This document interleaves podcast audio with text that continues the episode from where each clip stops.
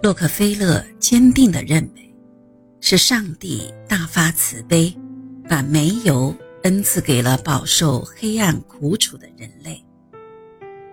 正是这个坚定的信念，让他始终对石油行业的未来充满了信心。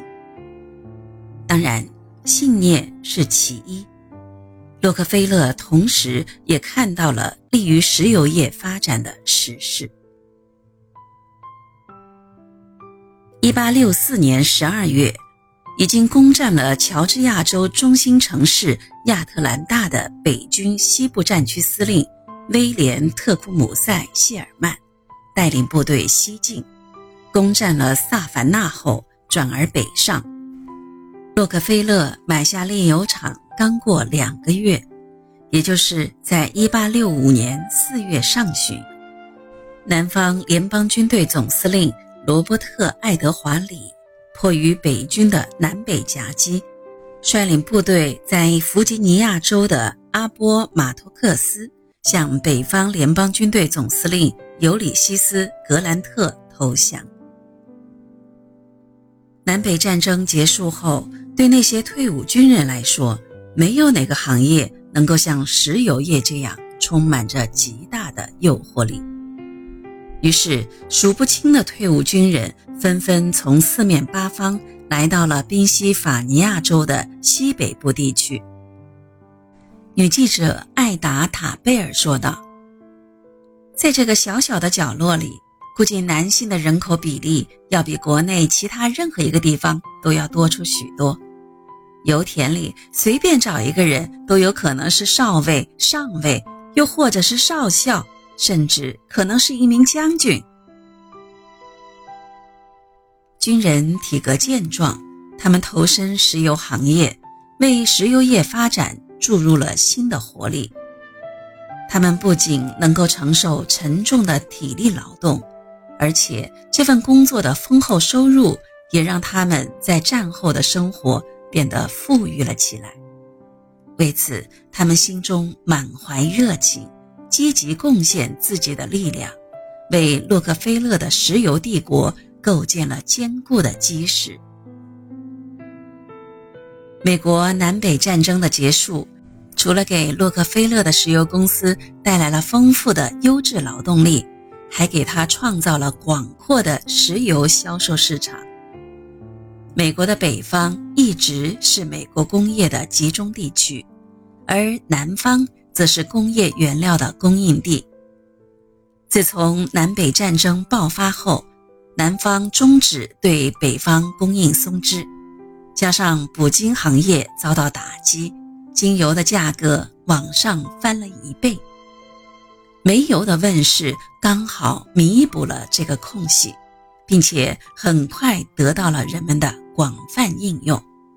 于是石油工业迎来了。大发展时期，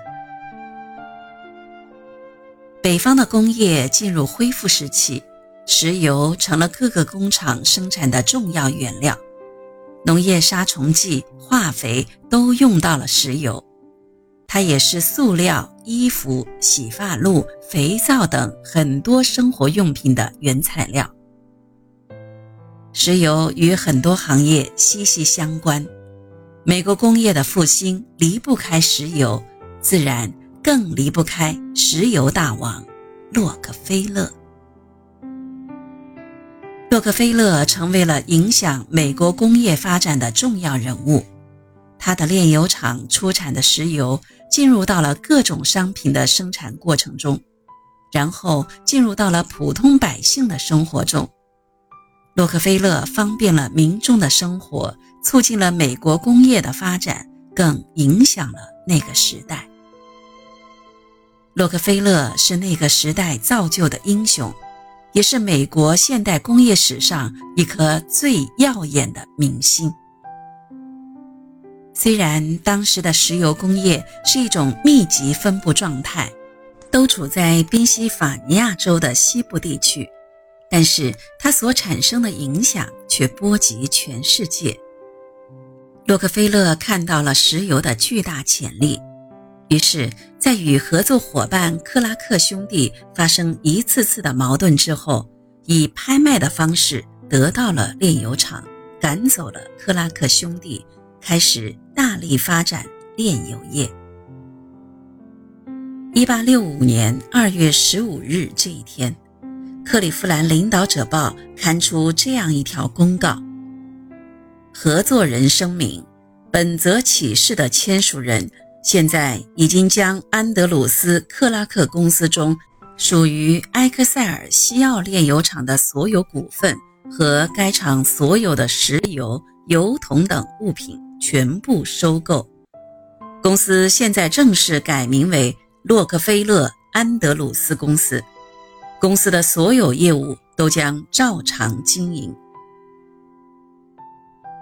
一八六五年三月二日，洛克菲勒和克拉克的合伙关系正式全面的解除。